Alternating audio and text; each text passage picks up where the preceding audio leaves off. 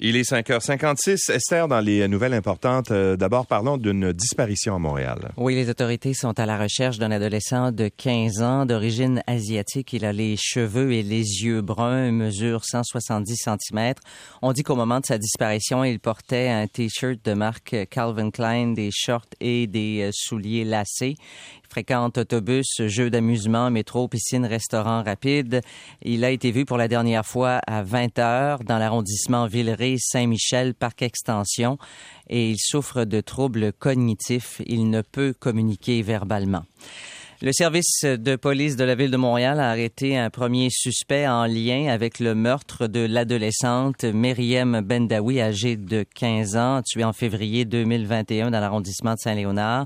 Salim Touebi, 26 ans, est arrêté hier matin en lien avec ce meurtre. Il était déjà détenu dans un centre provincial en lien avec une autre affaire de violence et de possession d'armes à feu. Il est accusé de meurtre au premier degré et de quatre tentatives de meurtre. Le commandant du SPVM, Salvatore Serrao, s'est adressé directement aux criminels de la métropole. Les enquêtes criminelles sont parfois longues et complexes, mais sachez que nos enquêteurs sont déterminés et finissent toujours par retrouver les coupables et procéder à leur arrestation.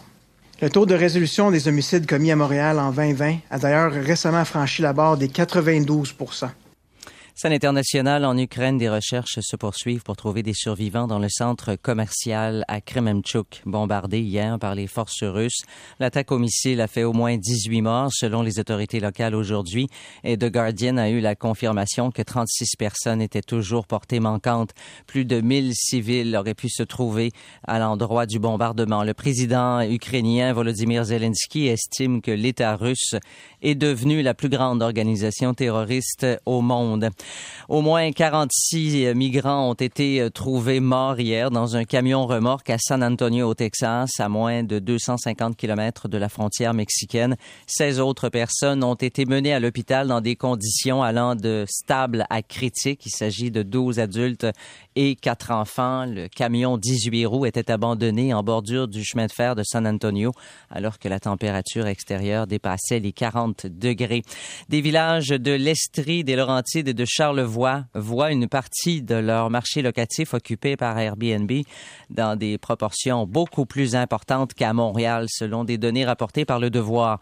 9000 logements montréalais se trouvent sur la plateforme de location court terme, ce qui représente 1% du parc locatif de la métropole. Or, à Petite-Rivière-Saint-François, dans Charlevoix, c'est 38 à Mont-Tremblant, dans les Laurentides, 11 Le Frappru souligne que de telles situations font grimper les prix et affectent les populations locales à faible revenu. La ville d'Ottawa assure qu'elle est prête à faire face aux festivités et aux manifestations du 1er juillet. Des milliers de personnes vont se diriger vers la capitale fédérale pour célébrer la fête du Canada en personne. C'est une première depuis 2019.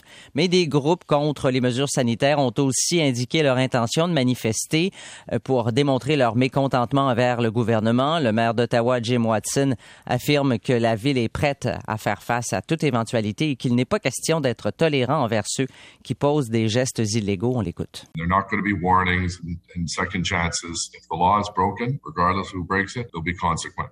En terminant, un parc de six éoliennes a été officiellement inauguré hier à Montérégie en présence de plusieurs élus et de représentants des Premières Nations. On dit qu'il s'agit d'énergies euh, qui peuvent fournir 2500 résidences. Merci Esther. Il est 6 heures, une minute.